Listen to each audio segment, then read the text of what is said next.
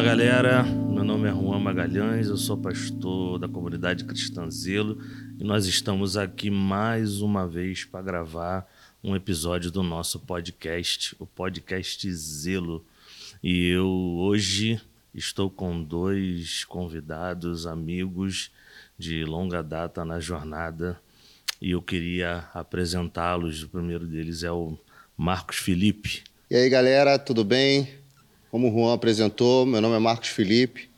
Atualmente estou servindo aqui na comunidade Zelo e vamos estar falando um pouco sobre evangelismo, falando sobre a questão da abordagem de evangelismo, missões e vai ser um bate-papo bem interessante. Estamos recebendo aqui né, via link Maico Barroco. Maico, fala um pouquinho sobre você, aonde você está, o que você está fazendo atualmente, só para dar essa introdução. Fala aí, amigos, que alegria estar aqui hoje participando com vocês. É, atualmente estou morando aqui em Maceió, Alagoas. Estamos trabalhando aqui com algumas plantações de novas bases missionárias, igrejas, projetos sociais e Vamos fazer agora 10 anos que nós estamos aqui no Nordeste. Passa esse tempo rápido. Parece que uns dias atrás estávamos juntos aí fazendo algumas algumas incursões, mobilizações. Verdade. E estamos aqui, vai fazer 10 anos já. Uau. E a gente tem se dedicado hoje, é, a minha esposa também, né, juntos, a gente tem trabalhado com algumas bases missionárias, treinamentos missionários, despertamento. E o Senhor tem dado essa graça e a gente tem aqui juntos né, cooperado nisso. Uau, muito bom, muito bom. Dez anos se passaram. Aproveitando essa deixa, eu queria te fazer a primeira pergunta, que é: você morou no Rio muitos anos, serviu. É, qual momento da sua jornada você se viu vocacionado? Essa pergunta também vai servir para o Felipe, mas começa contigo. Qual o momento da jornada que tu pô, Deus está me chamando, preciso parar tudo que eu estou fazendo? É, eu sempre digo que eu não tive aquele chamado extraordinário, sabe? Que parecia um anjo. Foi lendo uma palavra mesmo. E eu lembro que na época eu tinha um pastor, né? acho que vocês conheceram o pastor Nélio, que está até lá na Igreja Metodista, né, Rocinha, aonde a gente foi para lá um tempo trabalhar pastor Nélio ele foi o cara que me batizou, cara. Então, eu lembro o pastor Nélio falava comigo, mas quanto mais você falar de Cristo, mais raízes você vai criar nele. Então, eu não era esse cara desinibido, que tinha muita facilidade para fazer isso, assim como muitos amigos nossos, mas eu comecei a fazer por paixão, sabe? Assim, da mesma forma que o Senhor me alcançou, alcançou meu coração, eu preciso cooperar para que outros sejam também né, alcançados e tocados. Então, é, comecei com missões urbanas na minha própria cidade mesmo, falando com os meus amigos. Eu lembro que na época nós tínhamos a LAN, LAN acho que é House, o nome, né, aquele negócio de computadores, a LAN House. E, e eu lembro que tinha uma lá onde eu morava, em Xerém, e eu pagava uma hora para cada um jogar aquele jogo de tiro, que eu esqueci o nome. E eu pagava uma hora né? para cada um. Counter Strike, isso mesmo. E eu pagava uma hora para cada um para ter 15 minutos de fala ali com eles. E começou a funcionar, sabe? Eu comecei a falar, comecei a comunicar ali. E a maior parte deles o Marcos Felipe conhecia, porque nós chegamos a estudar na mesma escola. Verdade. Então, eu tive o privilégio, sabe, de estar comunicando aos meus amigos ali então, nasceu do meu coração o desejo de cooperar em missões urbanas. E nessa época eu comecei a ouvir muito o Gregório McNutt. Legal. E, e o Gregório, ele era aquele cara que falava e ele aquecia o coração da gente, né? Então eu comecei a ter um desejo, sabe, de expandir mais a minha visão e começar a ver além do meu próprio quintal, né? De que maneira eu poderia cooperar com isso. Daí começou a surgir é, algumas incursões. Nesse caminho eu encontrei encontrei né, vocês aí também, outros amigos, e começamos a viver algumas aventuras em Deus, né? A gente está servindo outras comunidades, outras cidades. Depois a gente pode até contar algumas histórias. Verdade, tem Mas muitas. A missão para mim nasceu assim, né? Ela nasceu com o desejo, sabe, de cooperar na missão de Deus, de cooperar na obra do Pai. Um texto que foi muito claro no meu coração foi o texto de João, capítulo 4, se eu não me engano, versículo 31 né, em diante, quando Jesus disse que tinha uma comida que eles não estavam conhecendo, que eles não né, conheciam. Ele falou que essa comida era fazer a vontade do Pai e completar a obra dele. E não dizeis vós que ainda quatro meses até que venha a colheita, erga os vossos olhos e veja os campos, que já estão brancos, prontos para a ceifa. Então, cara, isso aqueceu muito meu coração. Eu falei, cara, tem um alimento do céu. Sim. Sabe? Existe um alimento, aquilo que nutre, aquilo que o Senhor estava chamando de comida, que era fazer a vontade do Pai e completar a obra dele. Então, a partir disso, eu comecei a vislumbrar, sabe, esse lugar. Apesar de ser um cara que não tenho muitas habilidades, mas eu falei, Senhor, o pouco que eu tenho, eu quero botar à disposição do Senhor e quero cooperar para que essa obra seja feita. Então começou assim, essa foi o começo da jornada. É interessante, Michael, observar é, é, esse começo da sua jornada, porque a gente, desde o início, esteve, esteve muito conectado, né, de, de certa forma. Eu, quando comecei minha jornada no Evangelho, né, eu me converti ali na Igreja Batista, em Rocha Miranda, pertinho daqui de onde a gente congrega. E quando eu comecei ali, eu já comecei pessoal me colocando para essa atividade de evangelismo, né? De, de, rua, né? Tipo, ah, onde vai colocar esse cara? Eu, eu quero trabalhar, eu quero servir na igreja e coloca onde? Aí tinha muito essa questão de novo convertido, dá folheto na mão dele. Aí o novo convertido recebeu um bolinho de folheto, ia para a rua e falava a frase mágica, né? Jesus te ama e eu também. E aí eu começo ali me apaixonando por essa questão da, da abordagem, né? Mas eu lembro que eu tinha muito esse serviço na igreja, mas quando eu estava na minha vida pessoal, eu não, eu não tinha muito contato, não tinha muito anseio por isso. Eu lembro que depois o Maicon veio me apelidar de, de espião, né? Lembra que você falou? Crente, crente espião, tu lembra disso? James Bond de Jesus. Porque eu estava ali na eu tava ali na escola e já era já da igreja, estava envolvido com os meus amigos lá na, na sala que eu, que eu era da igreja, mas eu não falava de Jesus para ninguém, entendeu? Então, Maicon, depois, a gente estudando junto, ele fazendo as coisas que tinha que fazer, ele, cara, nunca ouvi você falar de Jesus para mim. Então, então ele me apelidou de James Bond de Jesus, que eu estava como espião ali, escondido de 007. Né?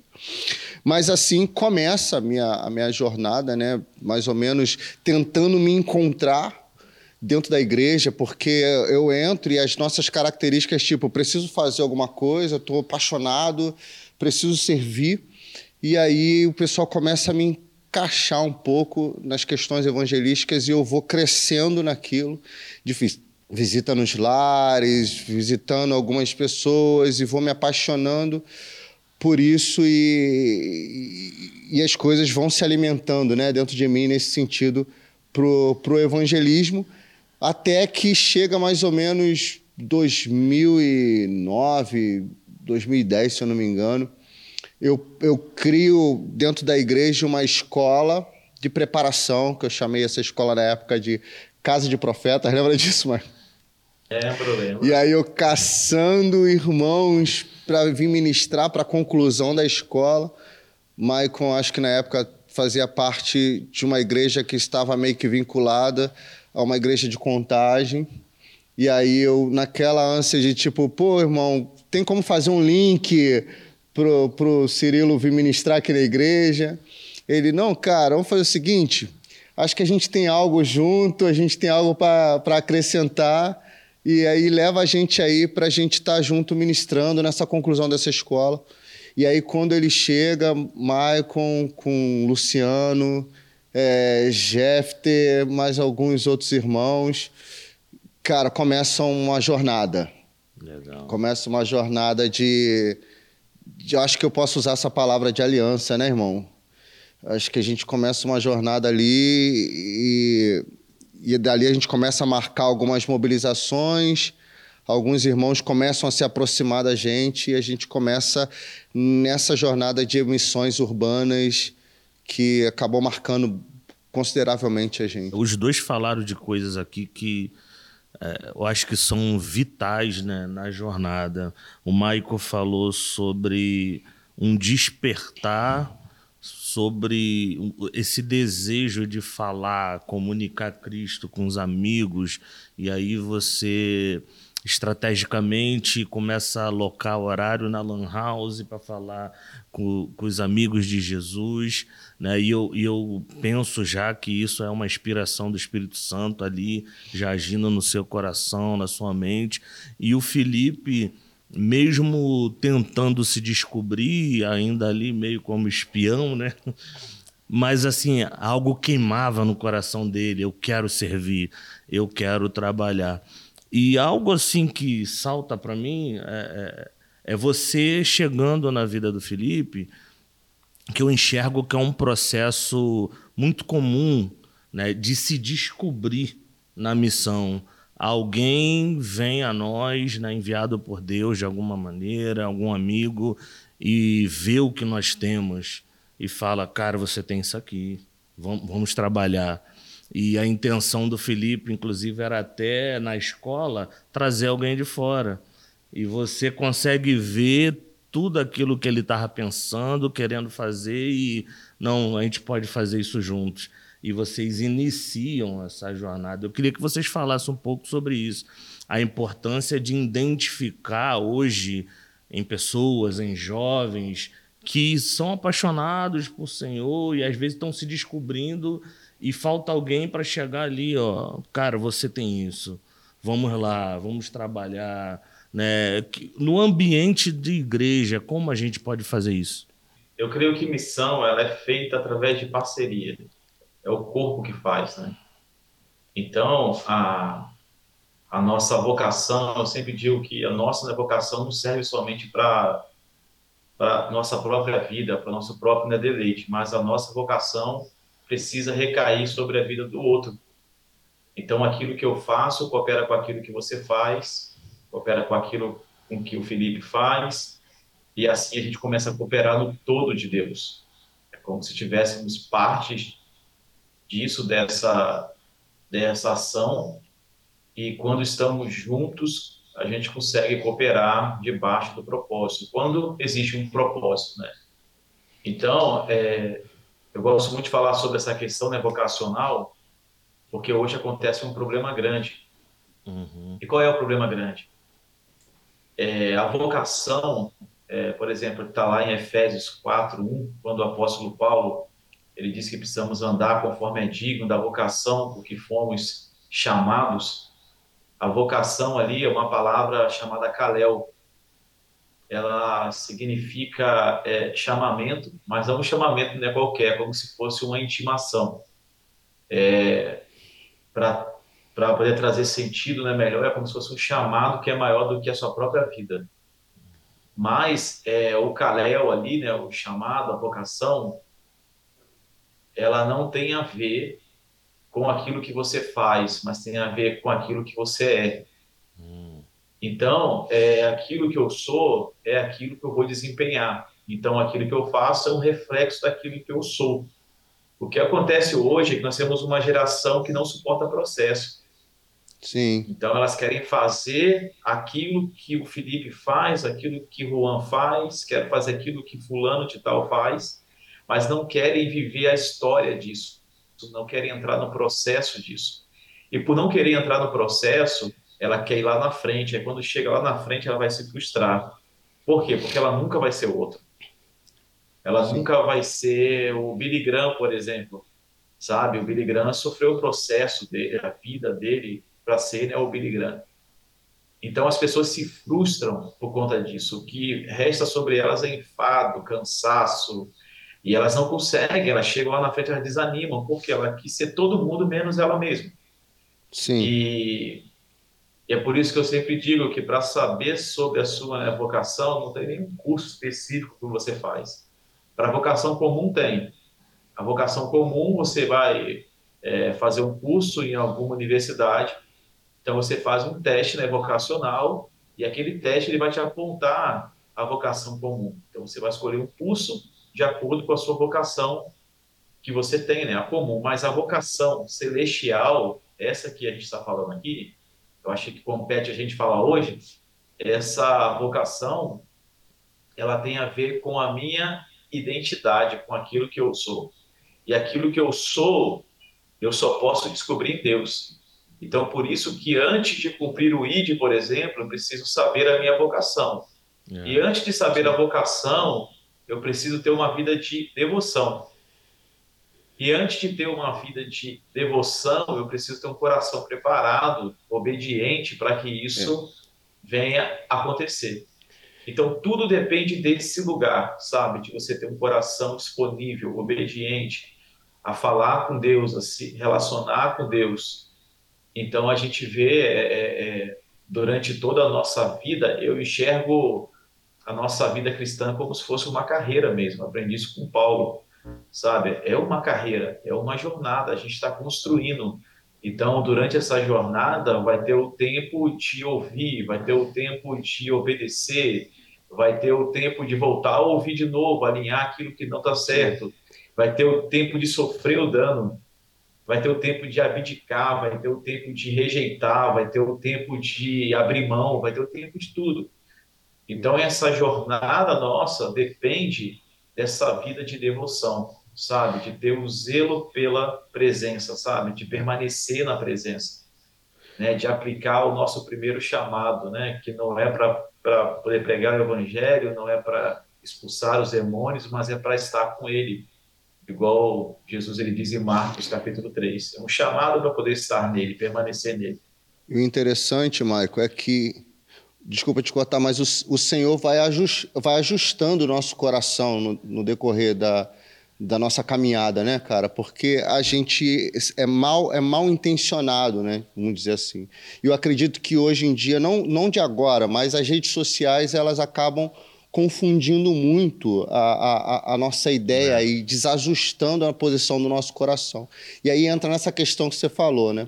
De eu olhar um vídeo seu, por exemplo, de um vídeo de outras pessoas, de um vídeo de um chamado missionário, e eu ser atraído por aquilo, não por causa de algo que o Senhor está me, me posicionando, mas porque os meus olhos estão sendo atraídos para viver a sua vida, não para viver a vida atração, que o Senhor. Né?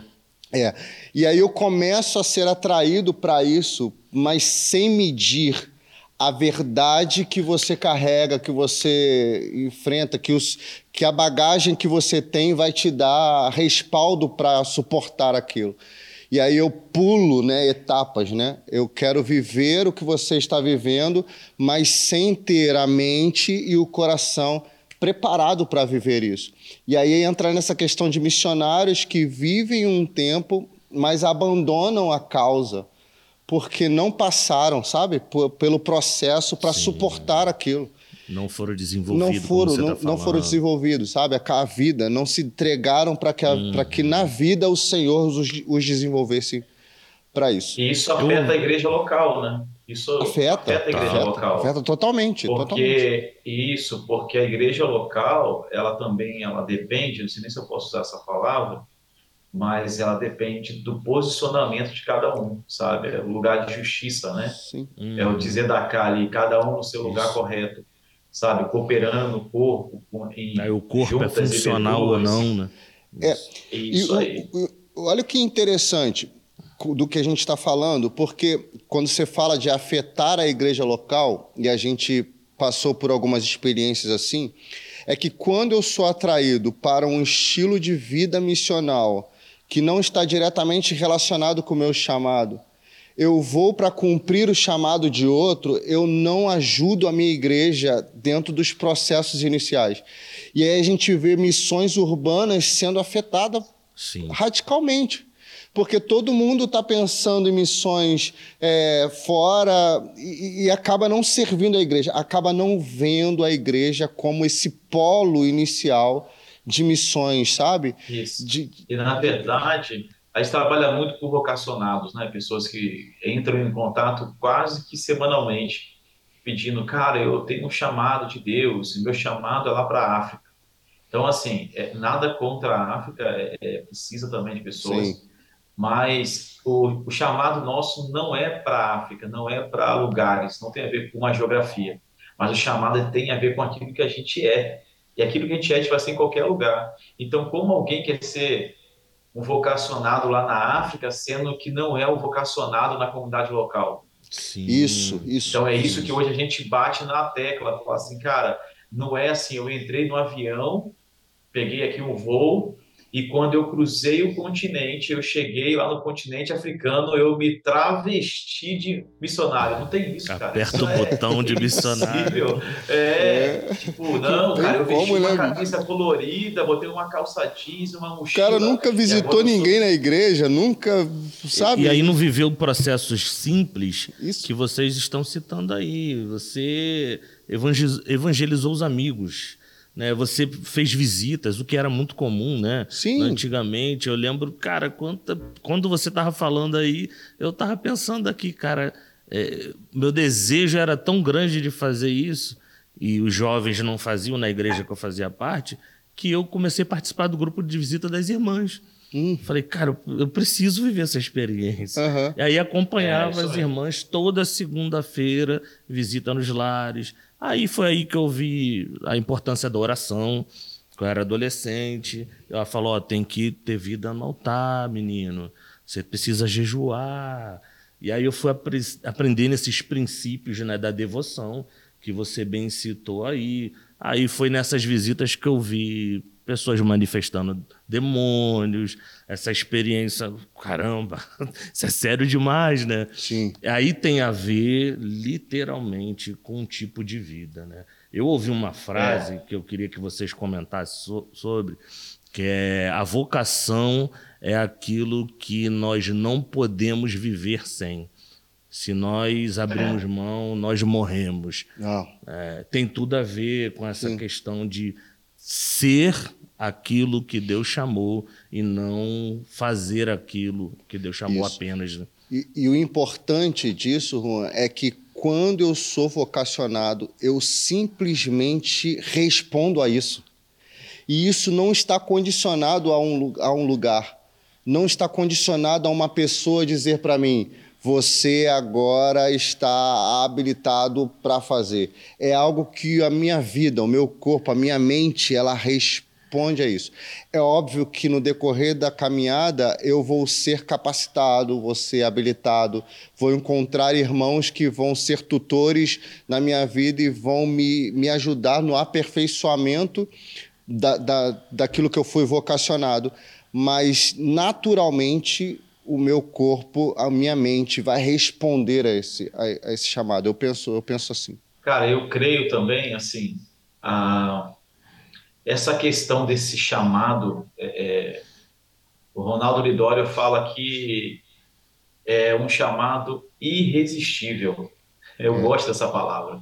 Hum. Cara, você pode fazer o que você quiser da sua assim, né, vida, fazer o que quiser, que eu falo assim, você pode querer fazer qualquer coisa, mas enquanto você não está dentro do teu chamado, dentro da tua vocação, você não consegue viver uma plenitude, entendeu? Não estou falando que é facilidade, estou falando de viver a plenitude, falar, cara, eu nasci, sabe, para ser isso aqui. Sim, então você contentamento, se pleno. Né? Isso, é um contentamento, perfeito. Agora, é, se a gente enxergar, por exemplo, uma igreja de vocacionados, a gente pode enxergar Antioquia. Antioquia foi um grande exemplo de como isso pode acontecer. Né? É, por que, que eu falo isso? Foi pela primeira vez que eles, que eles foram chamados de que, né, cristãos, cara. De, é, porque não tinha a ver com aquilo que eles estavam né, fazendo, mas tinha a ver com aquilo que eles eram, a expressão do Cristo, sabe? E além disso, Atos capítulo 13 nos mostra de que maneira precisa ser esse envio, de que maneira que as pessoas precisam pensar a vocação. Então ali diz que era uma igreja que estava ali junta com profetas e mestres E ali tinham alguns irmãos servindo a liderança local, o presbitério local. E a Bíblia diz que esses irmãos estavam jejuando, orando e servindo a comunidade Sim. local. Sim. Aí o, o, Espírito, o Espírito Santo separa esses irmãos e isso, ele separa dois daqueles que estavam ali trabalhando. Então, três ficaram ali e dois foram separados para uma obra específica. E a Bíblia diz que o presbitério local coloca a mão sobre eles e despede esses irmãos. Então, aí surge que na a gente fala bastante sobre isso, né, a missologia, que é sobre duas expressões. Uma se chama modalício e a outra se chama sodalício. O que, que é isso? O modalício é a igreja que fica, o sodalício é a igreja que vai. Uhum. Só que a igreja que vai, ela é a igreja, ela se fez igreja, Sim. sabe? Ela trabalhou Sim. localmente, é a expressão de Atos capítulo 13. Barnabé, Barnabé e Paulo aqui, né, pois Saulo, eles foram esse sodalício, a igreja que foi sabe? Uhum. Só que ele não deixou de ser uma igreja, não foi uma mesa Sim. quebrada. Olha, eu vou quebrar a mesa para poder ir. É. é uma mesa estendida. Até porque depois você vai ver que eles retornam. Eles retornam para poder prestar conta, eles retornam para poder se submeter ao trabalho né, local, aquilo que estava acontecendo.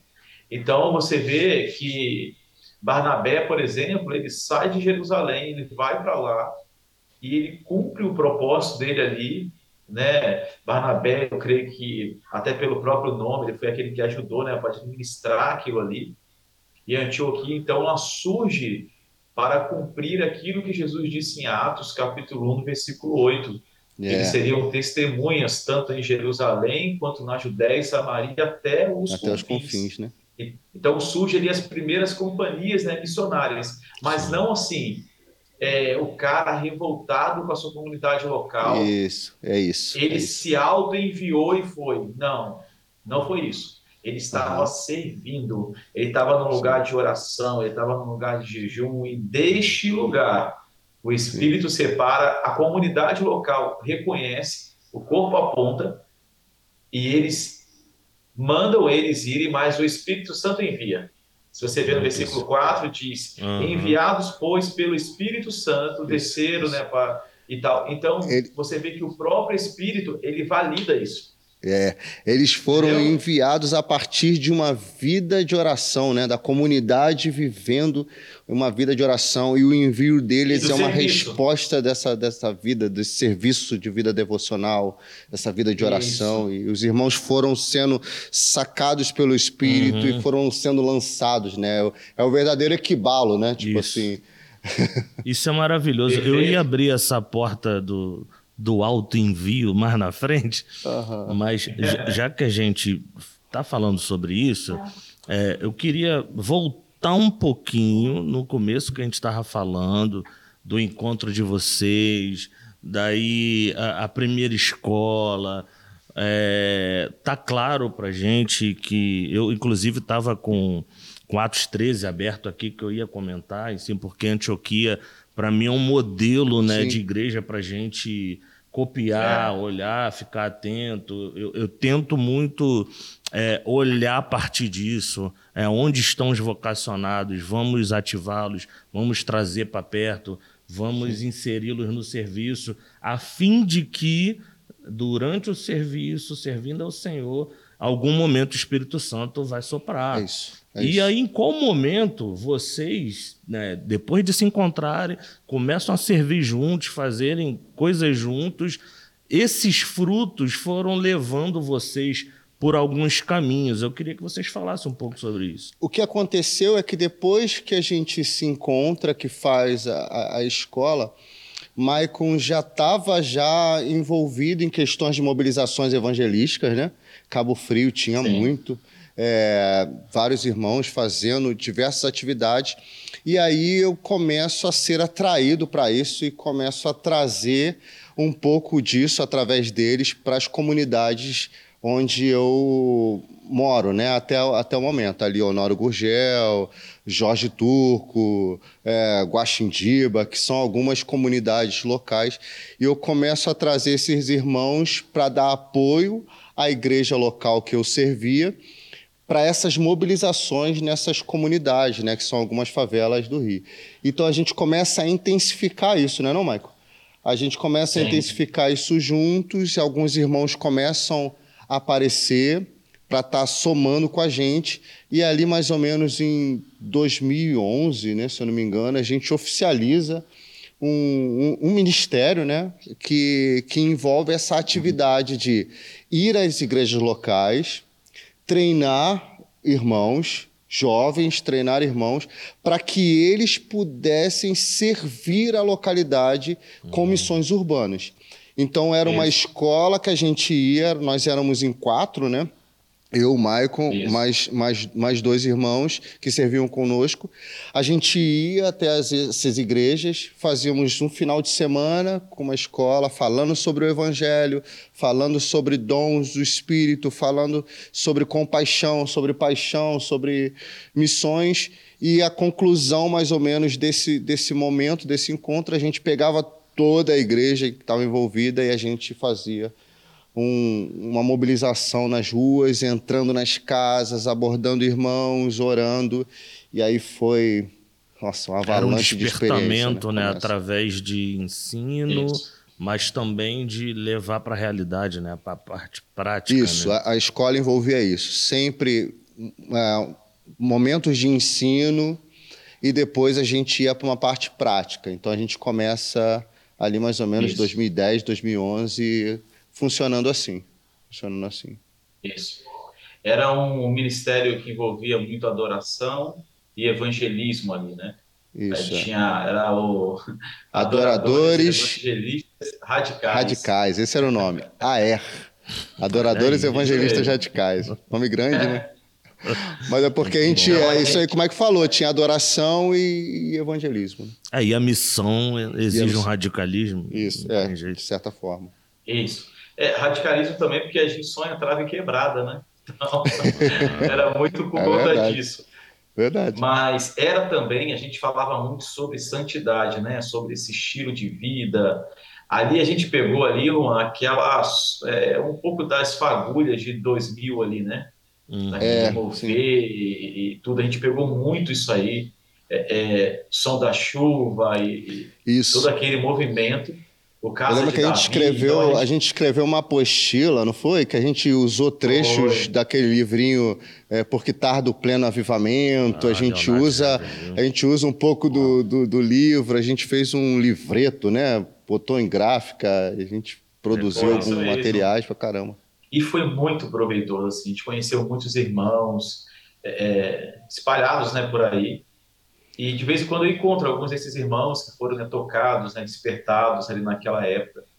E, e foi muito né, precioso. Eu creio que ali foi uma demonstração. Nós éramos quatro ali, né, é, quatro ali, né, com irmãos, mas tinham outros também que cooperavam juntos, né? Sim, sim, sim. E sim. cada um e cada um carregava uma porção né, diferente. Ali não tinha ali, né, evangelistas todos, é. né? Ali tinha, tipo assim, no máximo dois que carregavam mais isso, mas cada um cooperava na sua parte, de estar tá aconselhando Sim. numa mesa, sabe, conversando com o pastor aqui, conversando com o líder de jovens. Então tinha essa parte pastoral também ali, do conselho, das palavras de sabedoria. É, é, ali naquele tempo a gente já caminhava na questão dos dons né, proféticos, então palavras de conhecimento. É, é então a gente já carregava isso já e era muito proveitoso, assim, era muito bom, foi um tempo ímpar que a gente né, viveu. Eu acho que muita coisa desse tempo a gente carrega até acho que hoje, né? E passou-se um certeza. tempo, a gente a gente começou a dedicar, aí teve tempo que a gente foi né, e parou e começou a dedicar mais a nossa comunidade, a voltar para dentro da comunidade. Então, eu acho que foi nesse, nesse tempo aí que foi findando um pouco isso, mas as mobilizações elas continuaram a partir daí eu senti um peso muito bom em relação à comunidade no Rio de Janeiro, né? E aí, em paralelo, alguns irmãos que vieram se aproximando da gente como tutores, né? É, nos pastoreando e ensinando algumas coisas. E aí eu começo a me encontrar nessa questão das abordagens evangelísticas por meio da ação do Espírito, né? Porque a gente lê em João que essa é uma obra do Espírito. Sim. O Espírito que convence o homem do pecado, da justiça, do juízo. Quando isso começa a saltar para mim, alguns irmãos começam a se aproximar, me ajudando, sabe, a me encontrar nisso, uhum. nessa questão de abordagem evangelística, onde o Espírito está atuando na obra do convencimento. Uhum. E aí eu começo a deixar um pouco para trás estratégias, sabe? De uso de folhetos. Mas, Felipe, isso é errado? Não, acho que o, o, o, a minha conversa aqui não é para denunciar o que, Sim, que as pessoas fazem de, de errado nas suas mobilizações evangelísticas. Mas eu fiz de tudo. Fui fazer teatro. Eu lembro que alguns irmãos brincavam comigo dizendo que eu fazia muito jogral, né? Ah, o Felipe fazia jogral nas ruas. Existe Mas... fotos para provar isso, inclusive. Mas tinha folheto, tinha jogral, tinha teatro, tinha diversas formas é, que a gente chamava de culto ar livre, né, com música.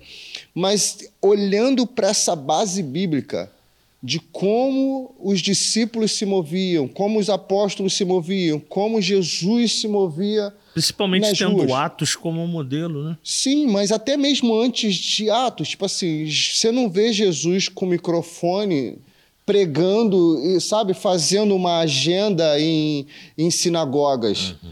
E, e, e, dizendo, eu sou esse tipo de missionário que só prega em igreja. Não você vê um Jesus que começa a trazer uma, uma equipe de uhum. discípulos e ele vai saindo pelas ruas. Quando eu vejo esse tipo de movimentação nesse, nessa cosmovisão bíblica, eu vejo por que não replicar esse modelo que é simples? É você ir para a rua, é você bater na porta de alguém, é você é, sabe, parar alguém dentro de um ônibus, num ponto de um ônibus, numa faculdade, é, e simplesmente deixar o Espírito fazer. Sabe, quando você olha para a pessoa e o Espírito comunica algo para que uma porta de fé seja aberta e a partir dessa abertura de porta de fé a pessoa venha a ouvir o evangelho. Então, para mim, começou a vir o processo de evangelização, ele se inicia a partir da porta da fé que hum. se abre na vida de alguém. E... Então, nós estamos constatando o seguinte: não se faz missões, nós não evangelizamos a partir de nós mesmos. Óbvio que nós assim. entendemos é, a, a, vocação da igreja, do ID, e, e, e pregar o evangelho.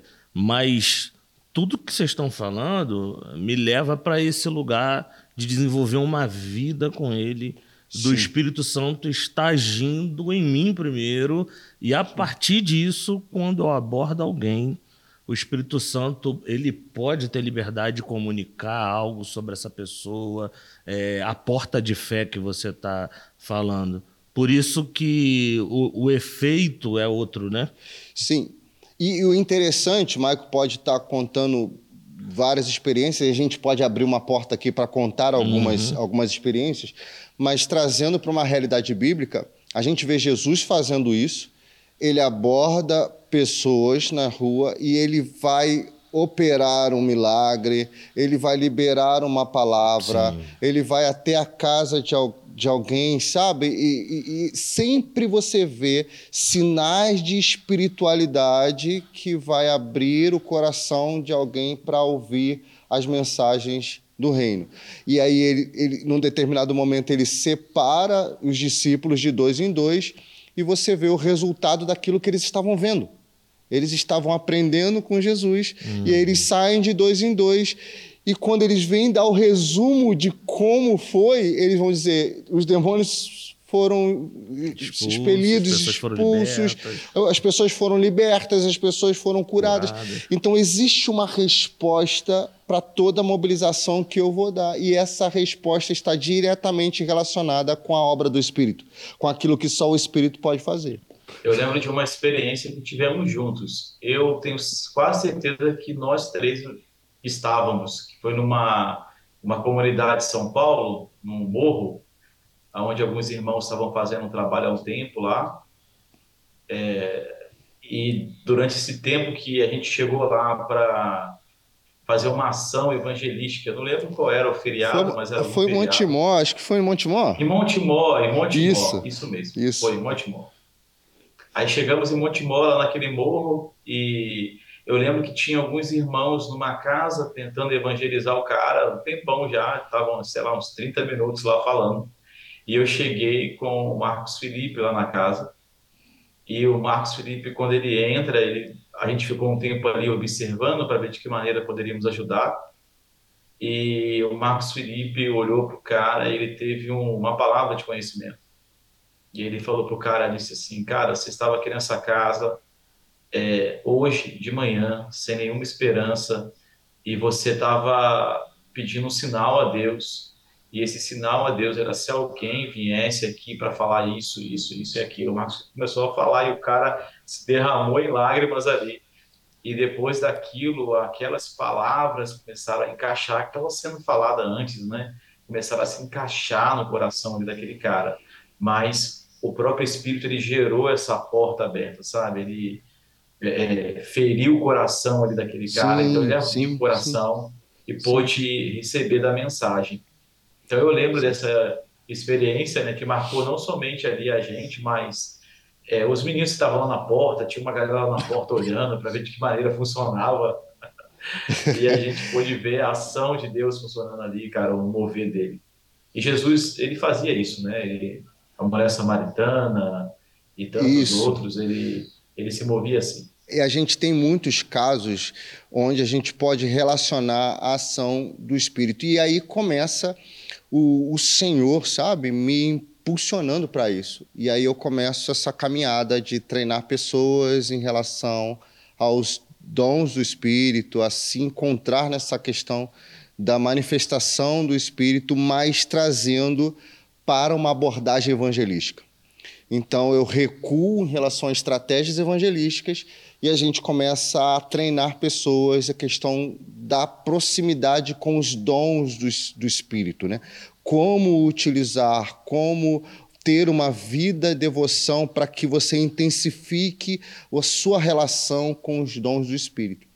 E aí, a partir daí, eu e Maico, a gente começa uma nova caminhada. Não sei se o Maico vai apontar sobre isso, essa questão do amar. E aí a gente, a gente inicia essa caminhada com a Mari e, em paralelo, alguns irmãos é, convidam a gente para um trabalho chamado Expedição. E aí, em 2012, a gente começa, uh, junto com esses irmãos, a Expedição Rocinha, né? que foi dentro da comunidade aqui no Rio de Janeiro, uma das maiores, se não me engano, a maior Sim, comunidade, a maior favela Latina. aqui do Rio de Janeiro e a gente se instala ali e por uma jesuicidência é justamente na igreja metodista onde o pastor que batizou o Michael, que ele contou no início aqui, é o pastor da Rocinha. Nossa. E a gente, é, quando chega lá, o Michael, cara, esse cara me batizou. Esse cara Muito esteve bom. no início da minha caminhada e é o cara que Deus colocou a gente para servir a igreja dele, né? E era uma igreja tradicional. Sim. Para receber a gente ali, a gente era uma mistura de tudo, né? Então a gente é. mobilizava, chegamos a ter quase 200 pessoas ali na rota. Sim, sim, sim. Caminhando manhã, pelas né? ruas. Caminhando pelas ruas. Caminhando, Caminhando pelas, pelas ruas. ruas. Mobilização dentro da igreja. Com essa ação evangelística. Pessoas vindo de outros sim. estados, cara. Foi um momento Isso. muito, muito bom, mas acontecia algo fora das mobilizações que quem ficou envolvido nessa história da Rocinha vai descobrir hoje, né, Maico? Porque muita coisa é. acontecia nas mobilizações, 200 pessoas, 150 pessoas, todo mundo nas ruas, entrando nas casas, mas durante a semana a gente dava um suporte à igreja local. E aí a igreja local, com a juventude local, começa a coletar, sabe? Aquilo que a gente tinha. A mobilização era só o resultado. Era só o resultado. Vocês estavam trabalhando. Né? Isso, a igreja Treinando, começa, a gente começa a trazer, fazer da igreja, essa era a ideia, né, Maico, que a gente tinha Sim. em mente, que o Espírito tinha, que era fazer da igreja local uma agência missionária.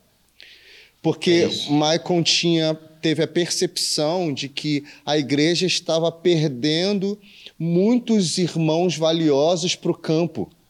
E aí, não, não perdendo, vamos dizer, uhum. eles se sentiam é, vocacionados, sabe, sentia aquele peso da missão, mas não encontrava espaço para servir na igreja local e só encontrava espaço para servir numa agência missionária fora do contexto dele. E aí Maicon tem essa percepção e a gente começa a trazer é, as ferramentas, vamos dizer assim, de que um missionário Isso. precisa para a igreja uhum. local para que a igreja não vi, visse aquele, aquele irmão indo embora. Uma anomalia, né? A pessoa ficar Isso, ali com algo e, que tipo, não encaixa. Né? Investe naquele irmão para que ele... Ah, envia ele para uma Jocum, envia ele para uma, sabe, para uma escola missionária integral. E na, na expectativa dele retornar para ser um elemento ali para o crescimento, desenvolvimento da igreja, mas ele não consegue, esse missionário não consegue se encontrar mais naquele local, e aí ele vai, fica na agência missionária, ele, ele pega a bolsinha dele, a mala dele, e ele vai embora, e ele não serve a igreja local. A gente consegue identificar isso e, juntamente com o projeto de expedição, a gente começa a trazer essa verdade para as igrejas locais de dentro de algumas favelas do Rio, né? De algumas comunidades. Deixa eu, deixa eu abrir uma porta aqui. É, você está falando coisa de 20 anos atrás, quase, né? Não, 2012, 2013, Não, 10 anos.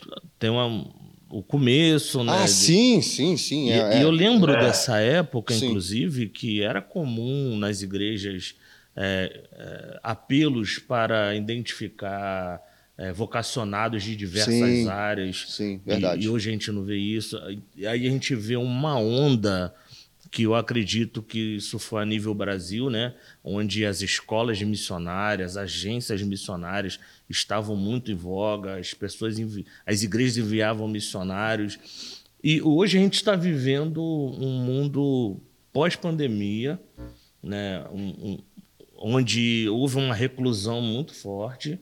Hoje a gente identifica muito uh, pessoas que auto se enviam por conta do contexto familiar ou de decepção eclesiológica que vive, e por isso querem ir para o campo. Como vocês veem que é possível, né, ou a gente retomar esse ponto lá atrás, de, de ter esse fomento, de ter a igreja viver isso de uma maneira orgânica, ou vocês acham que já passou, ou vai ter que surgir algo novo?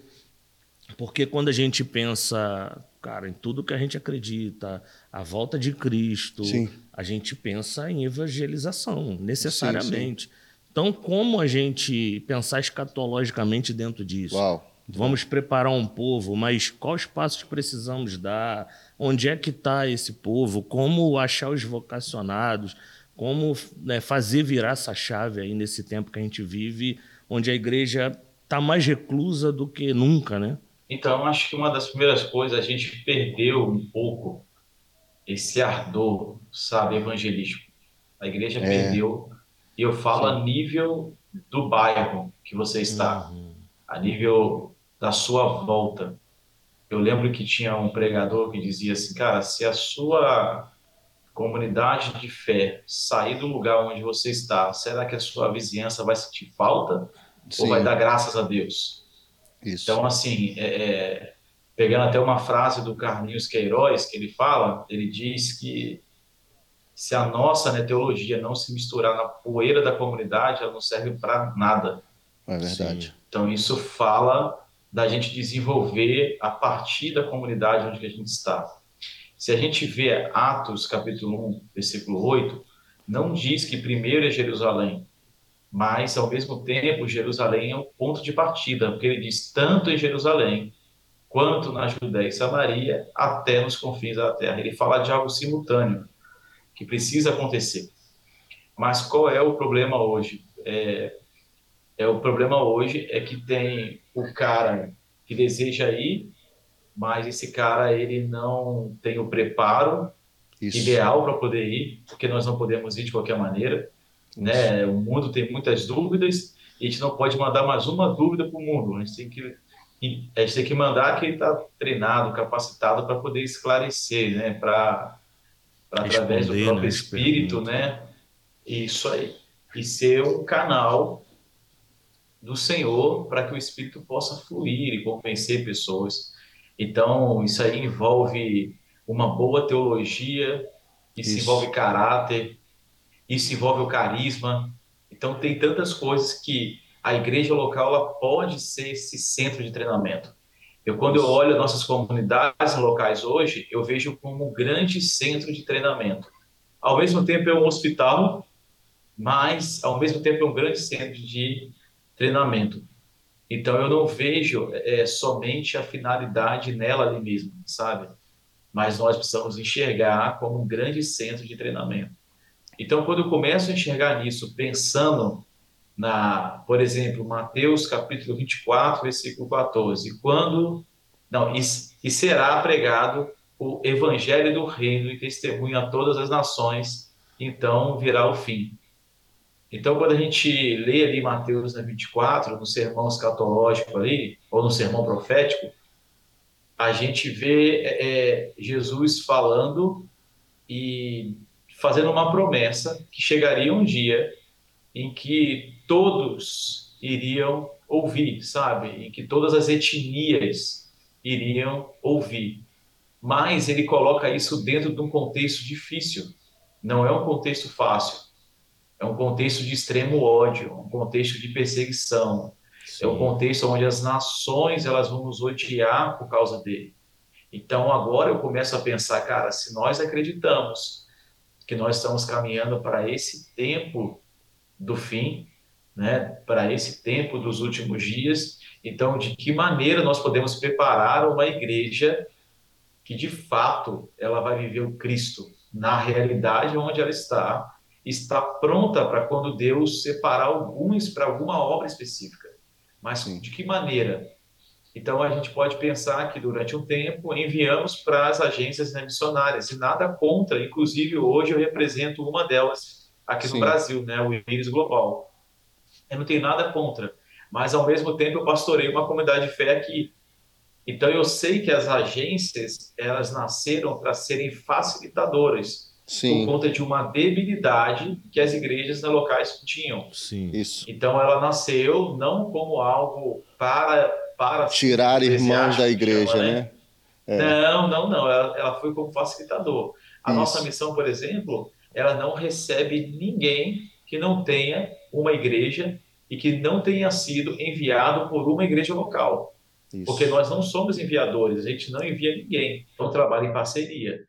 Então a gente está como esse facilitador, mas existe esse coração que a gente teve lá atrás, que foi da Associação Missionária Amigos do Reino, Reino Amar. É isso aí, Amar. E, é isso aí. E a ideia era justamente fomentar nas igrejas a ideia que elas podem é, ganhar as pessoas, ela podem cuidar, né, pode discipular de uma forma mais orgânica, ela pode então enviar esses irmãos para que venham cumprir o propósito. Alguns vão ser enviados para a sua comunidade local e outros podem ser enviados além das, sei lá, barreiras ou fronteiras Sim. que existem. Então, é, é, voltamos naquela ideia do modalício sodalício. Existe a igreja que fica e faz, Existe a igreja que vai e faz também. Isso aí. Só que a gente vê que precisa ter esse dinamismo, né? Eu vou dar um exemplo aqui, cara, que eu, que eu gosto muito, de um cara chamado Oswaldo Smith. Vocês lembram dele? Eu creio que lembra. Escreveu o livro Clamor do, é, O Clamor do Mundo. Clamor do Mundo. É um dos livros dele. Oswaldo Smith ele foi um missionário, missionário que foi para o campo e se sentiu fracassado. Durante a missão dele, o Senhor falou assim: você quer ser um ou você quer ser 800? Aí ele falou assim: 800, Senhor.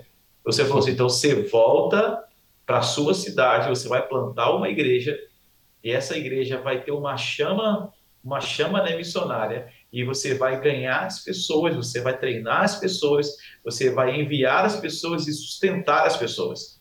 Uau. E esse cara, então, Oswaldo Smith, ele volta para o Canadá, então ele cria a Igreja dos Povos, e essa igreja, até o final da vida dele, ela enviou e sustentou 800 missionários no mundo. Uau, muito bom. Então, assim, é, é a gente fala de uma igreja que tocou o bairro onde estava. Ela tocou a cidade onde ela estava. Ela tocou a nação. E não somente a nação, mas as nações. Mas alguém teve que ouvir, sabe? Voltar ao processo. Fazer Sim. o processo correto, de acordo com o chamado dele, de acordo com a vocação dele. Não foi o cara que queria mais o, o alto envio, ele não queria mais dar brecha a isso. Mas agora ele estabeleceu um padrão bíblico, Atos capítulo 13, que foi o padrão dele. Então ele traz esse padrão para a comunidade local dele, eles começam a viver a realidade do Senhor onde que eles estavam, sabe? E na cidade dele, se eu não me engano, eu não lembro se é em Toronto mesmo, mas eles começaram a viver uma ação do Senhor violenta ali. Então, isso resultou em pessoas que foram tocadas e despertadas para cumprir a obra do Pai. Então, eu vejo assim, dessa maneira, sabe? Dentro de um processo e com muita oração, sabe? Com esse zelo, sabe? De estarmos e permanecermos sabe? E, e não gerar mais meninos inconstantes, e não mais gerar, isso, é, isso. sabe? Uma geração que não sabe para onde está indo, mas a gente ensinar a, a vida como, como ela é, sabe? A vida na vida, o evangelho do reino de Deus, sabe? As expressões disso, é, ensinar a usar os dons no colégio, na faculdade, no local de trabalho, sabe? Ensinar a sair entender que isso que era sobrenatural passa a ser natural em nossas vidas. E a gente desenvolve isso no cotidiano, na nossa vida ordinária. Então a gente esquece isso que, cara, eu preciso de uma ação para poder fazer. Sim. Sabe? A gente tinha bastante isso antigamente, né? Precisamos marcar o evangelismo para poder acontecer. Então não tinha essa questão natural, porque quando a gente marcasse, era para chegar todo mundo pronto. Mas o que, é que a gente aí. fazia? A gente marcava para treinar e fazer. Por quê? É. Eles não faziam dia a dia. Isso aí. Então, é, o, o graveto chegava seco, ele não chegava aceso. é. Entendeu? Isso muda bastante a ótica, né? Então, o que nós temos trabalhado aqui na nossa comunidade local, é, a gente fala muito, é, é, uma igreja baseada em atos mesmo, uma igreja que ao mesmo tempo ela é querigmática, é uma igreja que ela vai né, proclamar, se é proclamadora, é, é ao mesmo tempo ela é martírica, sabe? Ao mesmo tempo ela vive esse testemunho, sabe? Que é a própria vida de martírio.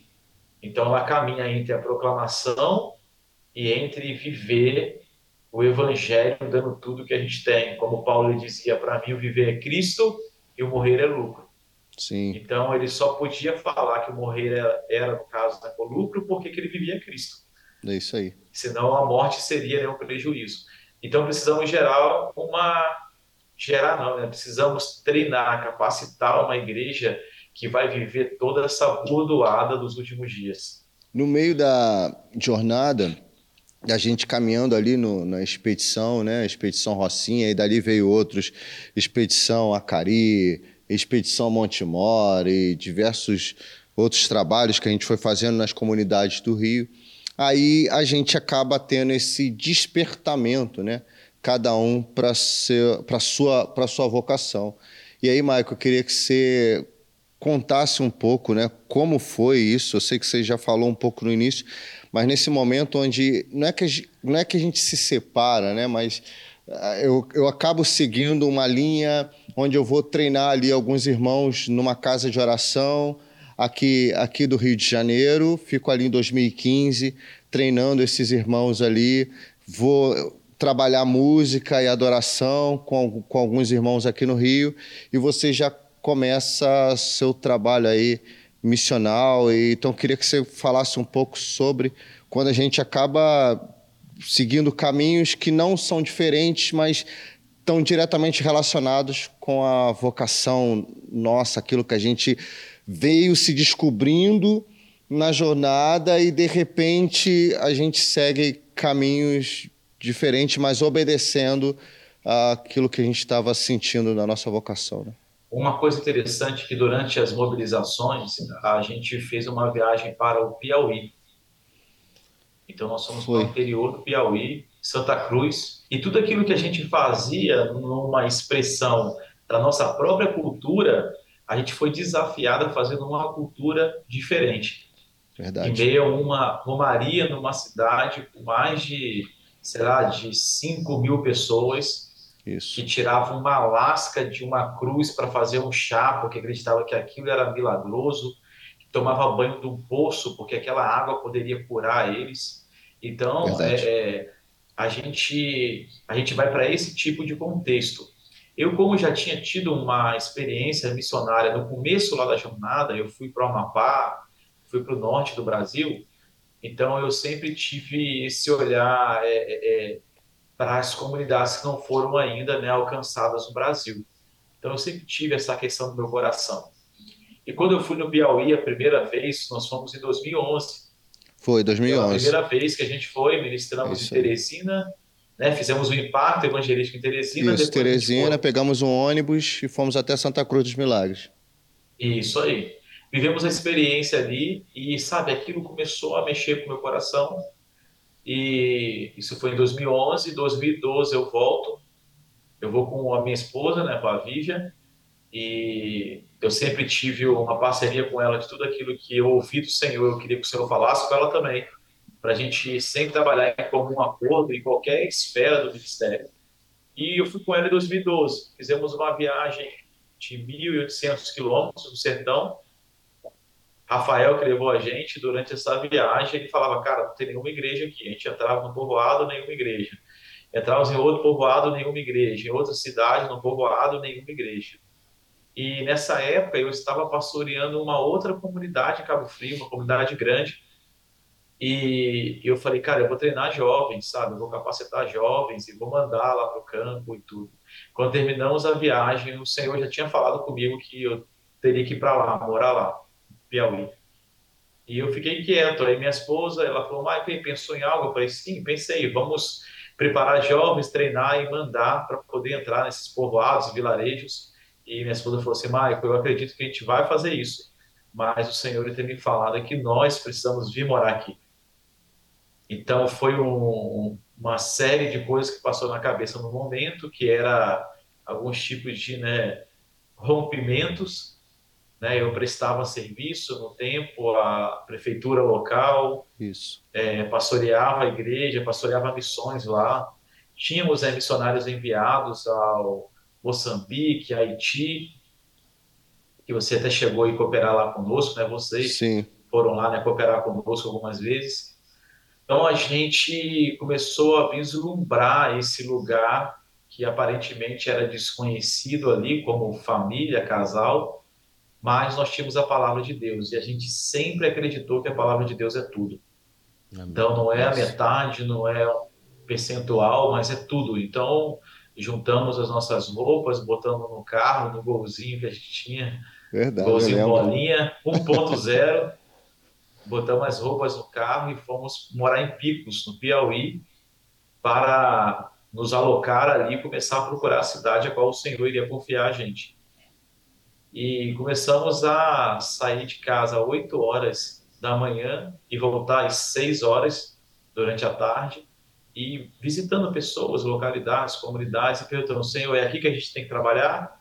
E o Senhor falava com a gente, não. Então a gente ia para outra cidade. Na quadragésima cidade que a gente foi, a Cauã, no Piauí. A Cauã. Os, é, a Vivi, ela não foi nesse dia, e eu fui lá com mais um outro amigo em uma expedição médica. E quando eu cheguei lá, o Senhor falou assim: é aqui vocês vão trabalhar. Então, durante esse período, né, o Marcos Felipe esteve lá conosco, treinando os missionários. Começamos a receber missionários de várias partes do Brasil a cooperar conosco ali. Então, depois de três anos e meio, meados de 2017, nós tínhamos nove novas igrejas ali plantadas. Uau, muito bom. Onze projetos né, sociais ativos, funcionando, escola de balé. Eu lembro que tinha uma menina que queria ser dançarina do Carlips. Era o sonho dela. Ah, e essa menina... É, e essa menina hoje, ela faz parte do balé do Bolshoi, que fica no sul, né? Uma das escolas de balé mais mais conceituada é, tops que tem isso conceituado do mundo. Então nós temos uma menina pequenininha sertaneja que queria ser dançarina do calypso e hoje está lá se tornando uma bailarina, né, profissional. E a gente vê muita muito né favor do Senhor nisso. Sim. Nós começamos a a querer fazer uma escola para poder ensinar música, mas a gente não tinha dinheiro para comprar violão.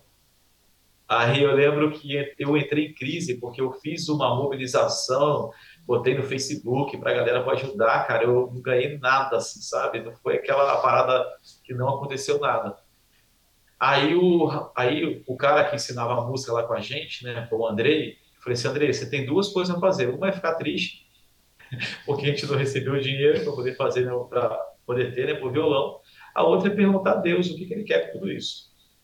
E quando ele foi orar, ele voltou e falou: Maico, Carlos, o Senhor falou comigo que eu preciso aprender a fazer violão. Ah, para fazer violão aqui, para então a gente começar a ensinar. Uau. Aí ele falou isso, e quando ele falou isso, eu falei, cara, tá bom, bora pesquisar onde que aprende a fazer violão. E ele foi e falou, cara, tem um cara no Paraná que eu vi, ele ensina, só que custa 4 mil reais. Aí eu falei, puxa, se a gente não conseguiu 1.500 para comprar os violões, Imagina esses 4 mil. Mas quando ele foi compartilhar com o colega dele, o colega dele falou assim: não, cara, eu pago. Eu pago, pode ir fazer o curso. Aí ele foi fazer o curso, ele se tornou o melhor aluno lá do curso, esse cara, né, Paulo Andrei. E ele fez um violão perfeito, cara. Usando uma madeira jacarandá da Bahia, ele conseguiu fazer um violão perfeito. E o cara do curso falou, cara, você já está apto a, a, a, você ir e começar a fabricar os violões lá para a turma. O que, que ele fez? Ele chegou lá e ele falou: Michael, eu estou com um projeto no coração que é ensinar os jovens daqui do sertão, que vivia com salário de duzentos e poucos reais, a fazerem violão e começar a ter uma vida digna e ter uma profissão, né, luthier. Aí eu falei assim, cara, é tudo muito tópico, sabe? Você fala, cara, como vou pegar um jovem do sertão lá, que ainda não sabe ainda tocar um instrumento e para que ele possa ser né, um luthier. Então aquilo foi bem é, chocante ali para mim, mas eu fui na fé dele, sabe? Eu embarquei na fé dele ali e a gente precisava de mais ou menos aí 50 mil reais para poder fazer a fábrica de violão. E nós fomos conversar com um cara, um empresário do Brasil, trabalha no ramo de caixa de, de assim, é, água, essas coisas, canos. E quando a gente compartilhou o projeto, ele falou assim, cara, eu vou comprar tudo, vocês podem ir, eu vou fazer o cheque, vocês compram tudo. E outra coisa, eu vou comprar os 500 primeiros né, violões de toda a fabricação é meu, eu vou comprar. Então, cara, os meninos começaram, ele primeiro, ele fez os primeiros né, violões, ensinou os meninos a tocar, porque ele disse para fazer um instrumento, você precisa né, tocar. Ele ensinou os meninos a tocar e começou a fabricar violão. Então, hoje lá ainda nós temos uma fábrica chamada Acauã Instrumentos. O Rodolfo Abrantes, ele tem né, um violão nosso, ele toca de vez em quando com o violão nosso. Tem diversas pessoas, o Marcos Almeida, tem uma galera que tem o violão, eles gostam muito, fala que é um violão bom. E, e é feito pelos jovens do sertão, cara. Isso, assim, é, é tremendo. E não somente feito ali por eles, mas jovens que estão sendo ali discipulados, sabe? Estão conhecendo a palavra de Deus. E eles têm mudado a vida deles. Hoje eles têm um salário, hoje eles têm uma profissão, eles podem ir para qualquer lugar do Brasil hoje, sabe? Começar novamente, montar uma lotearia, sabe? Eles são aptos hoje a fazer isso. Então a gente vê isso como um favor do Senhor que aconteceu em meio a corações dis disponíveis a fazer, né? Foi disponíveis a viver.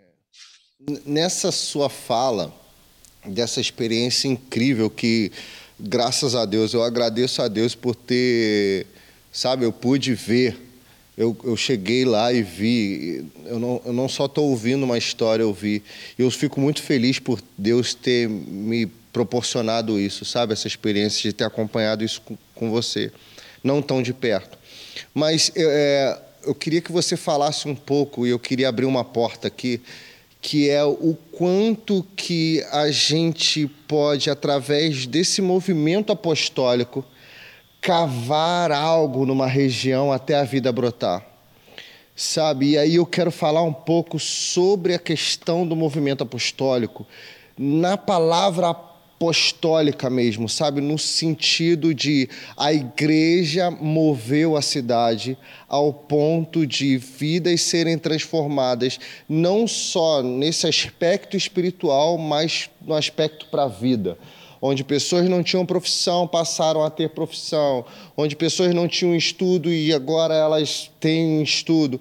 Então, como uma igreja começa a assumir essa posição de Estado e como você se posiciona contra a falso, o falso movimento apostólico hoje, no sentido de igrejas que são tituladas apostólicas, mas não conseguem ter esse peso local não estou querendo trazer isso como polêmica, mas como uma posição de ensino, sabe? De tipo, vamos olhar para algo que se move numa verdade e aquilo que está se movimentando em algo, em algo falso. E eu quero usar esse termo que para mim é o real: apostolicidade, apostólico, movimento apostólico. Eu queria entrar nisso aqui. Eu não consigo enxergar essa obra apostólica sem um movimento de implantação de novas igrejas, sabe? De desenvolver a, é, o plantio. Eu falo de plantio e não de. É, porque tem, no caso, a implantação. Eu vou implantar uma igreja. Eu não gosto de trabalhar esse termo. Porque não é eu pegar o que está acontecendo em Duque de Caxias e para uma outra comunidade fazer algo igual. Não é, mas é desenvolver é, a obra do Senhor, a obra a obra apostólica a partir daquela comunidade. Então, nós vamos pegar a essência que nós temos, sabe, o coração que a gente tem, mas nós vamos desenvolver. Então, cara, eu acredito que plantar igrejas é o método mais eficaz de fazer perdurar o evangelho em qualquer comunidade. A gente pode chegar com qualquer projeto, ele vai ter um prazo de validade. Ainda que ele fique ali a vida toda, ele pode perder a essência pelo qual ele está ali. A gente dá exemplo de organizações sociais no mundo que começaram muito bem, sabe, com fervor, com tudo, e hoje é apenas lugar para poder distribuir sopa e, e, e, distribuir casacos e roupas. Sim. Então, é, é, não que isso não seja importante, mas é, é, tendo a visão do todo, a visão da vida, eu acho que falta algo.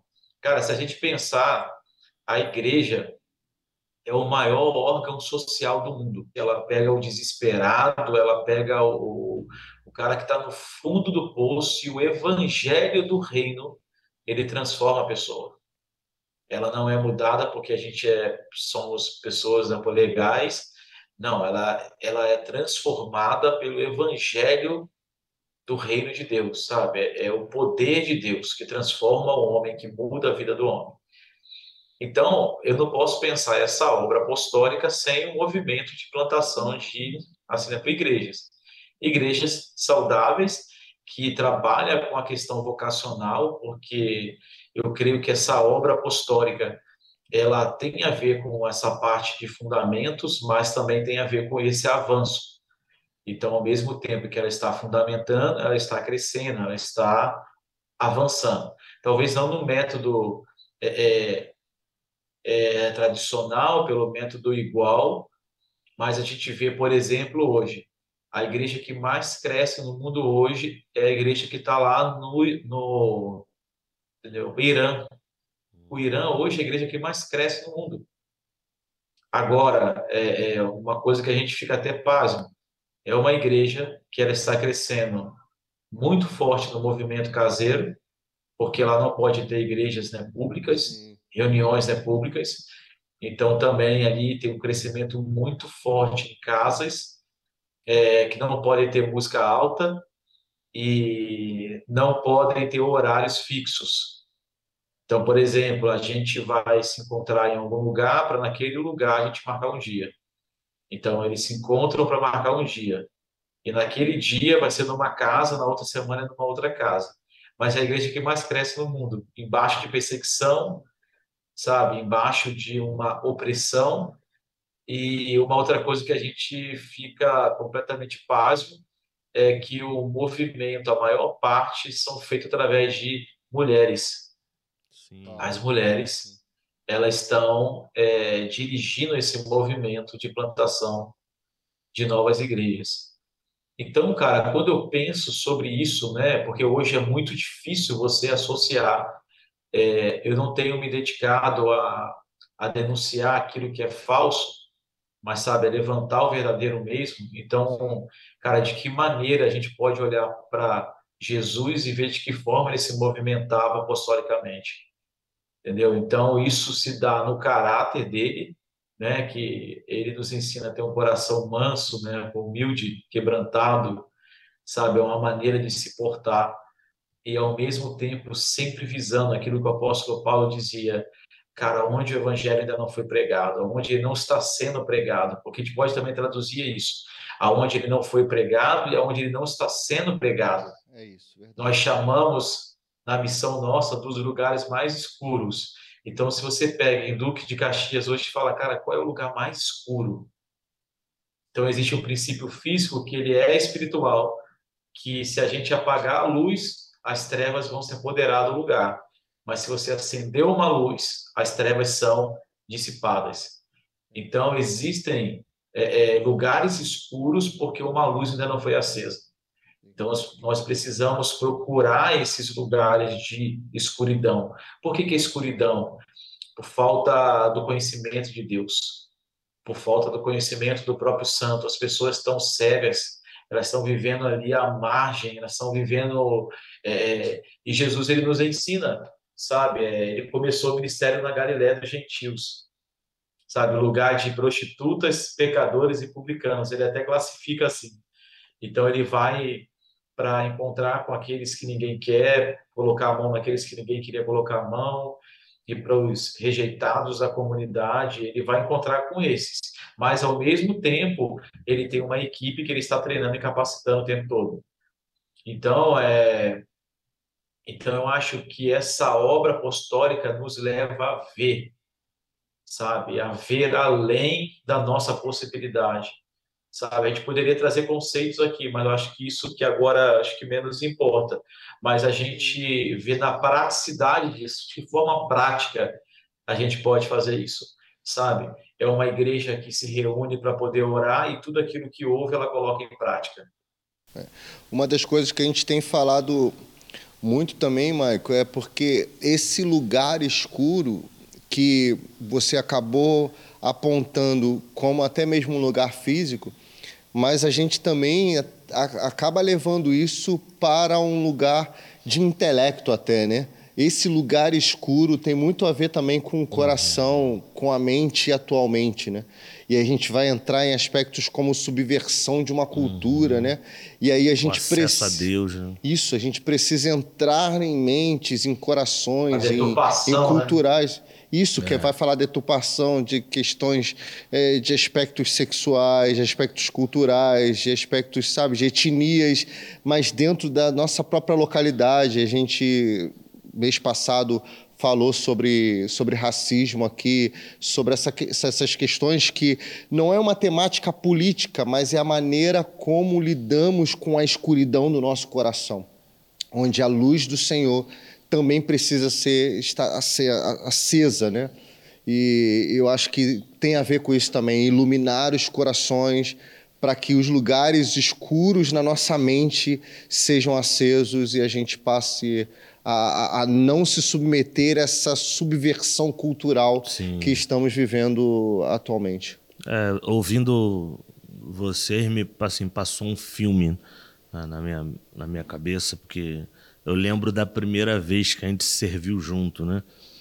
É, e eu vinha de um contexto que eu já, já cria nos dons, na obra do Espírito, mas eu não havia experimentado, né? Então, é, é vê-los, né, vamos dizer assim, funcionando né, com os dons, né, nesse tipo de movimento, aquilo me tocou profundamente, né, porque me, me levou para o lugar, cara, existe um, uma maneira de, de fazer essa obra sendo conduzido por Deus. E eu me lembro né, de, de alguns fatos aqui, por exemplo, nós recebemos muitos jovens de igrejas que não pregam o evangelho, é, são, são verdadeiros encontros, cara, para como se fosse uma boate, a igreja, enfim. E, e, eu lembro de jovens aqui chegando e falando: Poxa, eu tenho um chamado missionário, eu quero pregar o evangelho, eu vou para a rua pregar o evangelho. E, e aquela ideia né, de, de preparar primeiro, eu fazia pergunta, mas, mas que evangelho você vai pregar? É isso. Porque se você não souber o evangelho do reino, você vai pregar o quê? É. E assim, alguns questionamentos já derrubavam né, é, essa vocação. Por exemplo, se você pregou o evangelho para o mendigo e ele se render a Cristo, glória a Deus por isso, você leva ele para onde? Ah, não sei. Então, você precisa ter essa resposta. Você não pode ser enviado para não dar respostas né, práticas, porque a gente está lidando com a vida das pessoas. E aí você falou, Maico, né, de ouvir o Senhor, obedecer a voz dele, ir para o campo, o Senhor falar de várias maneiras, de vocês plantarem igrejas, diversas igrejas. No meio disso, treinou pastores, né, obreiros, né, pessoas foram agraciadas com profissão, né, o Espírito Santo dando expertise, talento para as pessoas. Então a obra né, apostólica ela não é né, um, um, um, selo de autenticidade, ela é o Espírito Santo movendo como a gente vê na Bíblia, na Igreja de Atos, de diversas formas, né, juntando pessoas com pluralidade e muitas das vezes de formas diferentes que, a, que a, cremos. Você citou a Igreja do Oriente, por exemplo, né? E aí no Brasil nós temos o debate teológico sem fim, né? Não, mulheres não podem pastorear, mulheres não podem pregar, e isso e aquilo. E, e a igreja está sendo liderada por mulheres no Oriente. O Espírito Santo está fazendo uma grande obra naquele lugar. Sim. E aí a teologia não tem resposta para essas coisas. Né? No meio disso tudo, é, em que nós nos apegamos? Em que nós podemos nos apegar. Uma fala né, para os vocacionados agora, para as pessoas que têm despertamento real para esse tipo de, de vocação, evangelista, é, é, é, o missionário, em, em, que se apega? Se a pessoa está numa igreja que não fomenta isso, o que ela faz? Quais as respostas que a gente pode dar para essas pessoas? Eu, eu vou deixar para o Maicon responder, mas eu tenho uma, uma fala para esse tempo. Não só para esse tempo, mas eu tenho sentido isso já há um bom tempo. Deus está levantando uma voz feminina. E isso não tem a ver com uma agenda de, de um tema político sobre feminismo, ou etc. Não, Deus está levantando uma voz feminina no mundo. E isso vai afetar as igrejas, porque ele não está levantando somente para a igreja, ele está levantando uma voz feminina no mundo e a igreja tem a oportunidade de entender isso e posicionar as mulheres nisso. Então, tudo vai ser afetado nisso inclusive a política, e por entender através de uma ótica corrompida, ela, ela entra em temáticas como feminismos uhum. e, e, e, e, etc. Mas Deus está mexendo nessa estrutura e Ele está levantando uma voz feminina no mundo. E, nós não. O homem pode ter vários aspectos para defender que não, mas o Senhor vai continuar impulsionando as Sim. mulheres. Entendeu? A teologia vai discutir, os teólogos, na verdade, a teologia não. Uhum. Os teólogos vão discutir, vão ter temas, vai ter podcast, vai ter mesa, vai ter o que for, e o Senhor vai continuar impulsionando as mulheres. Eu creio que a Europa, ela sempre foi um termômetro aqui para a gente. Então a gente vê, né, dentro daquilo que falamos antes, juntando com o que estamos falando agora, a gente vê, é, eu tive a oportunidade de ir agora à Suíça e depois eu fui à França e Portugal. Eu sou um cara muito observador, então eu gosto de observar. Por exemplo, nós somos na Catedral de Calvino e quando a gente estava na Catedral, é, a gente estava ali né, ouvindo né, sobre, sobre né, os reformadores, passou um grupo atrás com um guia né, turístico e a gente estava ouvindo o que o guia estava né, ensinando, ele chegou ali naquele lugar e falou assim, ah, esse lugar aqui é o que menos a gente vai gastar tempo aqui, essa aqui é a igreja de São Pedro, e, e aqui já passaram diversas histórias, e vamos seguir para o próximo lugar. Então, assim, você vê que a, a, ali é o lugar onde tinha Knox, tinha Calvino e tantos outros caras que estavam em chamas ali pregando o evangelho histórias aconteceram ali. É, é, dali saiu a primeira companhia missionária jovem do mundo para poder cumprir um propósito específico, nações. Ali foram é, é, escrito muitas coisas, por exemplo, mais para frente, um pouquinho ali de onde a gente estava, Lausanne, né, onde aconteceu o pacto ali de Lausanne, onde eles discutiram sobre a evangelização do mundo, e até hoje tem diversos que é, movimentos missionários que surgiram através de Lausanne. Isso. Só que a mente que opera hoje lá é, o, é uma mente secularizada, sabe? É o pós-modernismo na, na, pior maneira que poderia ser, sabe? É, é, é uma questão, como, como o Felipe falou, é um nível de escuridão que causa na gente potência, cara, impotência. Você olha para aquilo e fala, cara, de que maneira nós podemos chegar nesse continente hoje?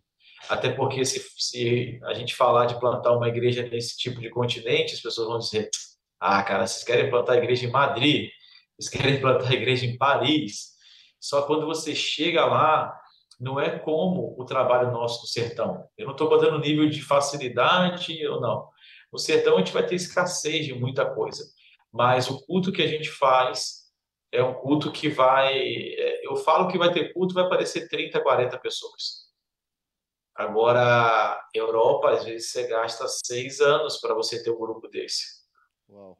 Então, assim, é, é uma é um nível de escuridão do lugar que foi berço de muitos avivamentos. É isso.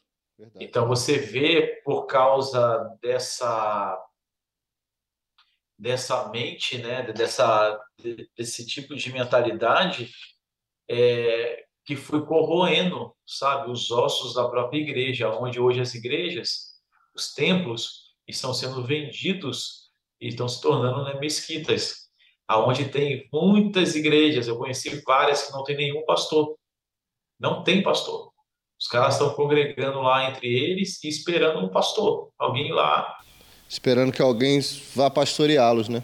Então existe, isso é real, sabe? Isso está na Espanha, a escassez que a Espanha hoje vive e tudo. Agora, o que nos assegura que isso não vai acontecer conosco daqui a 10 a 20 anos? Eu lembro de quando falávamos, nós fomos até em algum lugar com você, Marcos Felipe, que um pastor falou que tantos anos a França ia ser muçulmana. Lembra disso? Sim, sim, sim. Tem, tem vídeos, na verdade, que, que apontavam para isso, né? dessa questão da, do, do, crescimento do islamismo no mundo. E aí tem até um vídeo, da, se não me engano, da Igreja Batista de São José dos Campos uhum. no YouTube que fala sobre essa questão da fertilidade e tal. E hoje é uma realidade. Né? Fechando nisso, é, eu creio que é um, um nível de cegueira espiritual que nós precisamos combater hoje aqui no Brasil. Sabe? Porque a linha é muito fina. O cara que hoje abraça uma causa ideológica, ele abraça tudo que tem ali dentro dela. E foi assim que a Europa começou e hoje está o caos que está, sendo que o Brasil ainda tem ainda uma chama de esperança sabe? A gente vê muitos amigos, comunidades de fé que estão firmes, é a segunda nação que mais envia missionários no mundo hoje, e tudo isso nós sabemos que existiu palavras sobre isso, mas teve homens e mulheres que andaram sobre isso. Então, que o Senhor nos faça ser esses que andam. Se eu tivesse que dar um recado a algum missionário hoje, é, cara, é ante nos preceitos do Senhor, sabe? Não desvia os seus olhares dele, sabe?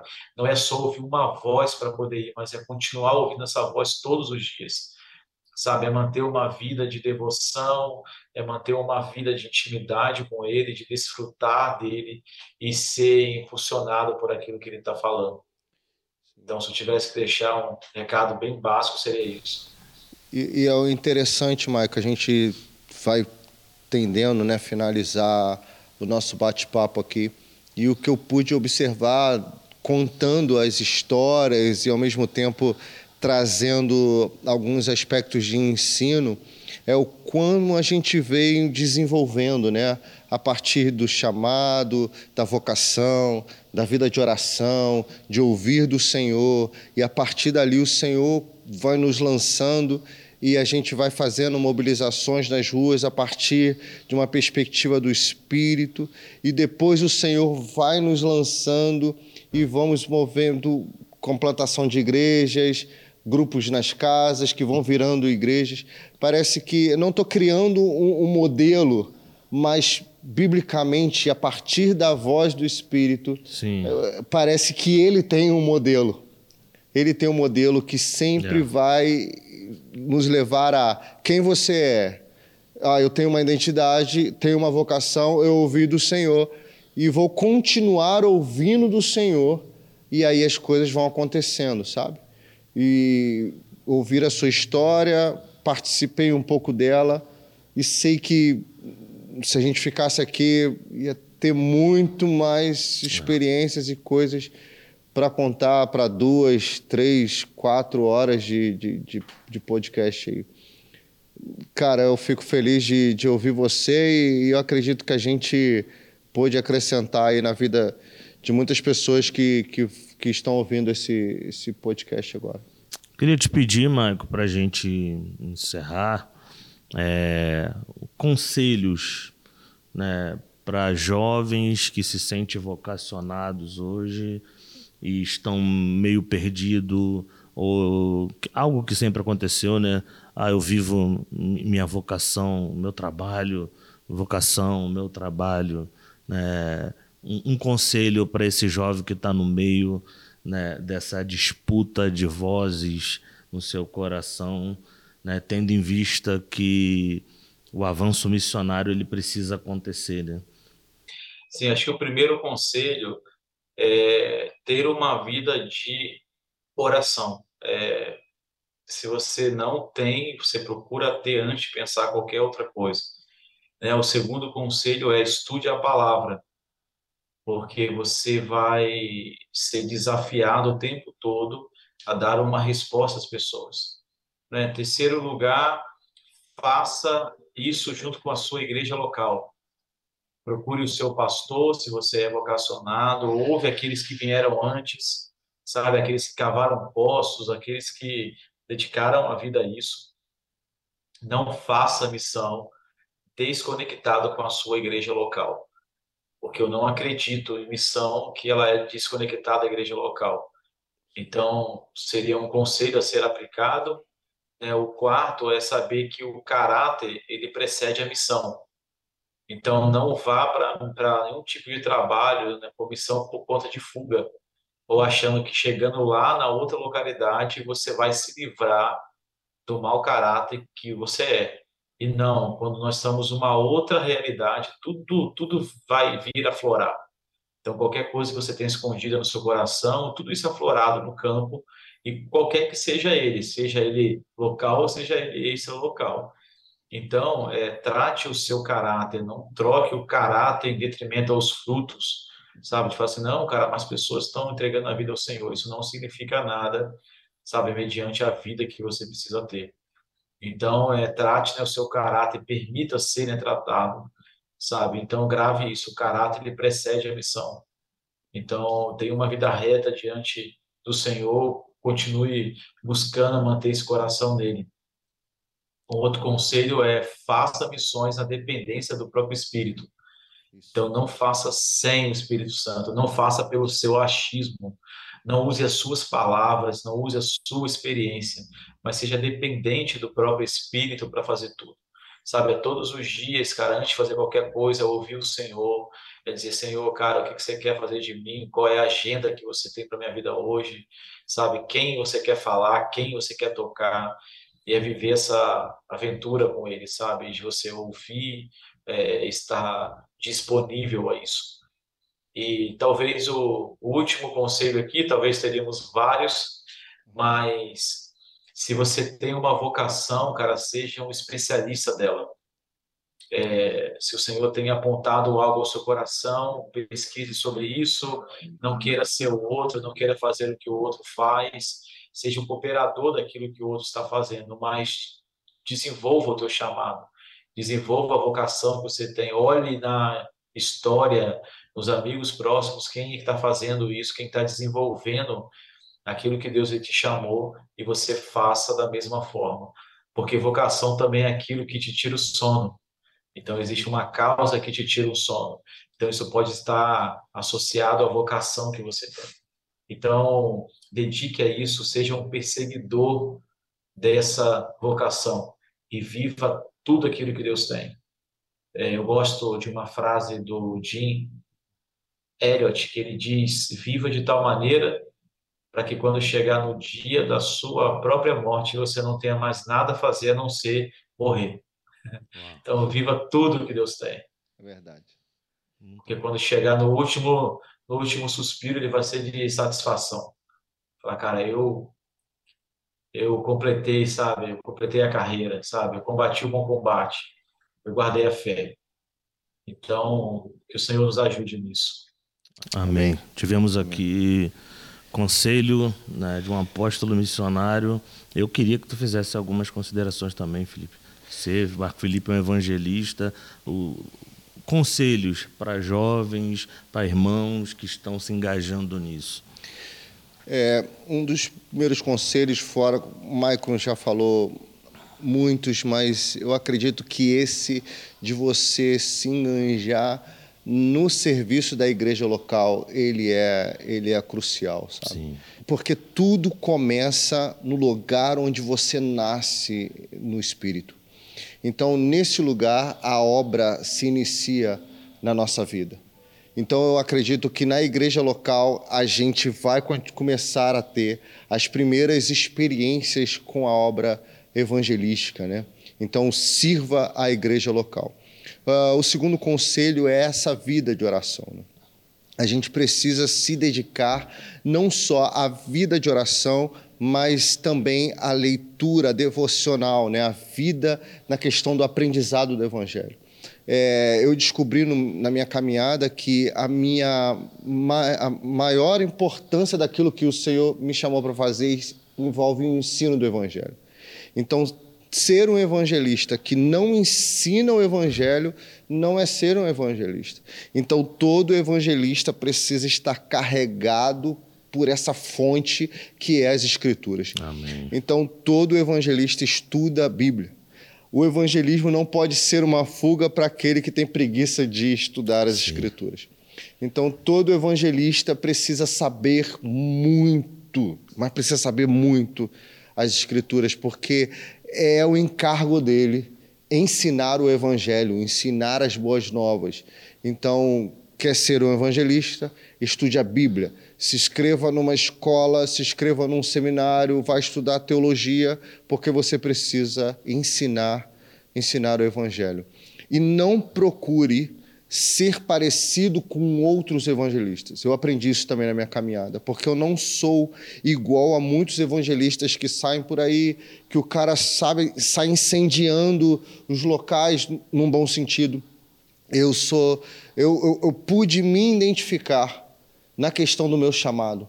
Eu hoje eu tenho plena consciência de que o Senhor me chamou para o evangelista. Uhum. Mas se eu dependesse de me identificar com outros evangelistas, eu acabaria me recuando, recuando do meu próprio chamado, por querer ser um evangelista parecido com outros. Então, não tem muito a ver com serem todos iguais, mas ser aquilo que o Senhor te chamou para ser. Então, esses são os meus, os meus conselhos acerca da, da jornada no evangelismo. Muito bom. Uau. É, num tempo onde as pessoas querem só replicar modelos, né? ouvir a voz do Senhor nesse processo é, é, é muito importante. É, Michael, obrigado pelo seu tempo, obrigado por ter nos servido, obrigado né, por tanta coisa compartilhada aqui. A gente pôde lembrar né, de muita coisa é. que fizemos juntos. É, e que o Senhor te abençoe nessa jornada, meu amigo. E aguardamos você aqui um dia. Nós também iremos. Né, estamos já mobilizando aqui algo para estarmos juntos aí. Somos gratos muito à sua vida por tudo que o Senhor tem feito e plantado pelas terras aí do Nordeste. Amém, meus amigos. Obrigado. E vamos fazer ao vivo, né? Sim. vamos ver ah, se a gente consegue para ir voltar para minha terra, Duque de Caxias, minha terra. Verdade, verdade. Você é daqui. E, e ter também né, vocês aqui, vai ser precioso demais. Obrigado, espero que esse, esse e outros momentos que vocês estão né, gerando venha aí mesmo edificar os irmãos para que a gente venha viver uma igreja segundo Cristo. Amém. Obrigado por tudo. Nós vamos deixar aqui as redes sociais do Michael. Você que nos assiste mais uma vez, que o Senhor te abençoe e fale profundamente ao seu coração. É isso. Tamo junto.